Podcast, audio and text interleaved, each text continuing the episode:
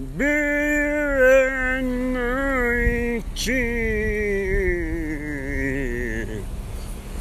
Ei, começa mais um. Eu sou apenas um a mais latino-americano, mestre de moço, mestre interior. Tudo menos tudo é maravilhoso. Vocês gostaram da minha performance? Começando mais um Streetcast. Totalmente street hoje. Com a ambulância passando, cachorro latindo. É tudo, tudo é maravilhoso. Tudo é maravilhoso. E hoje, indo jantar na casa da dona Iracema. Comeram um macarrão alho e óleo. Eu vou falar para vocês sobre um tema, nossa nova temporada, nona temporada, começando com esse Streetcast. Eu vou falar sobre um item muito importante, muito interessante. E que define o que todos nós pregamos, buscamos, precisamos, procuramos, né? Que se chama amizade, amigos, né? O que é, onde estão, como vivem. No Globo Repórter falaremos sobre os amigos, né? Na verdade, no Streetcast de hoje vamos falar sobre os amigos. Que que cacete é amizade, né? É muito difícil definir amizade. Muito difícil, né? O que é um amigo? É, eu estabeleço é, níveis de interação social em uma relação de confiança, lealdade fidelidade e amor. Então vamos imaginar o seguinte: é, quando você elege, porque nós elegemos, né? Nós nomeamos certas pessoas com nomenclaturas que definem a importância ou a participação delas na nossa vida. E, e vamos, vamos estabelecer por, por um ponto tá? É, eu vou contar como se fosse uma historinha. Então, é, a partir dessa historinha, a gente vai tirar as conclusões. Imagina que Maria conheceu José. Para ser bem lúdico, hein? Olha, super original. É, imagina que todos os dias Maria pegava ônibus no lugar e José pegava ônibus no mesmo lugar e se viam constantemente, todos os dias, uma rotina de trabalho, mas não se conheciam. Então eles são é, familiares, sabe? Você olha alguém que é familiar, que você já viu em algum momento. Puta, é, familiaridade não vindo de família, mas vindo de. É, de uma indução mental a algo que você já conheça. Então você fala, essa pessoa minha é familiar, eu já vi ela em algum lugar, eu a conheço de algum lugar, né?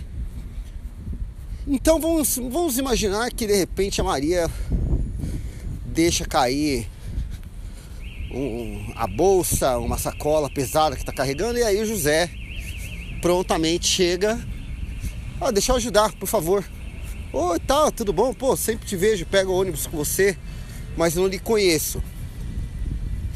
Essa troca mínima de interação rápida, a gente pode chamar de conhecido.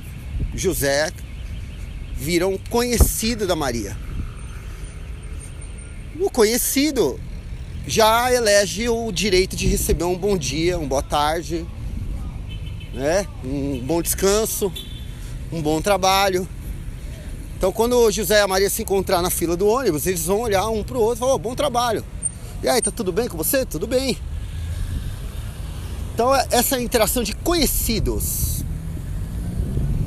Mas vamos imaginar que um dia eles é, acabam por uma coincidência pegando o ônibus e sentando no mesmo banco. Olá, tudo bom? Posso sentar aqui do lado? Pode. E aí, num trajeto mínimo de ônibus aí de 20, 30 minutos, começam a conversar. Onde você trabalha? Ah, que legal. Poxa, que eu faço, que você faz isso, que faz aquilo. Então, querendo ou não, essa vertente que eu chamo de interação, ela passa por um patamar de um conhecido mais conhecido. Vamos dizer que é um colega. Um colega de condução, colega do ônibus. O coleguismo, ele se institui a partir do momento que você tem uma relação interativa, não tão profunda, que não exige protocolos. Você só tem um filtro básico de princípios éticos, morais, educacionais, de levar alguma coisa adiante. Aí vamos imaginar que esse emprego dura anos e aí todos os dias e você começa a falar mais com essa pessoa, começa a ver, sentir falta do dia que essa pessoa não vai, começa a quando encontra começa a falar da família, de repente um dia que a Maria vai com o esposo e apresenta, olha, esse aqui é meu amigo, tudo bom, José? Opa, e aí, tudo bem? É meu colega, meu amigo não, né? Meu colega de ônibus. Eles sempre se apresentam como amigos, né? Por isso que eu estou ressignificando as palavras. Quando é que se torna amigo? O colega vira amigo? Quando a gente aplica princípios muito mais profundos de comprometimento entre uma interação. Ou seja, quando tudo tá bom, é muito fácil, né? tudo é muito fácil, num churrasco, num bate-papo agradável, vendo todo mundo sorrindo. Isso tudo realmente é, é bastante agradável. Isso é o princípio de fidelidade. Estamos juntos enquanto tudo está bem. Quando algo acontece, vamos imaginar lá que a Maria sofreu um acidente, quebrou a perna, e o José fica sabendo na fila do ônibus. E aí José fala, poxa, preciso ir lá visitar Maria e vai lá sem intenção nenhuma, só pela preocupação com o bem-estar daquela pessoa que ele conhece. E aí nasce uma semente que se chama amizade, porque ela entra no princípio de lealdade e confiança. Lealdade porque no momento ruim, quando nada está bom, o José continua presente. Né? O, João continua presente, né? E aí ele vai lá. Poxa, espero que você melhore, precisa de algo, precisa de uma compra, precisa que eu faça algo que ajude seu marido, que ajude sua família com algo. Então a solidariedade, a fraternidade, a caridade, né? A amizade, né? São semelhantes até as palavras. Então a amizade se constrói quando se preocupa-se né? Quando preocupamos com o próximo de uma maneira mais profunda, nos mantém próximos, sem intenções. A intenção é sempre o grande perigo. Existem dois itens que são uma prova muito cabal e muito real para qualquer tipo de amizade: é a intenção e a corrupção né? A intenção, a má intenção, né? Porque sempre que eu acho que não existe má intenção, existe intenções. Depois eu vou fazer um, um, podcast só sobre isso. Talvez eu grave até na volta aqui do Streetcast. Streetcast vai e volta. A intenção, seja qual for, ela busca um, uma vantagem ou um benefício, né, uma intenção, ele busca uma ideia sobre algo. Não é algo puro, é algo que tem um objetivo por detrás de tudo. Quando você dá bom dia para alguém, você não espera que a pessoa te dê dinheiro. Então você dá um bom dia naturalmente pela sua educação, sem esperar nada em troca além de um bom dia de volta.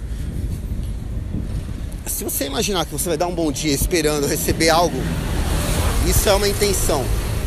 Há uma intenção de vantagem ou de ganho, ou de status, né? A intenção ela se fundamenta em, em busca de um objetivo, seja qual ele for. E a corrupção, ela é em função de quanto você coloca à prova desses princípios que você adquire na amizade por um benefício individual.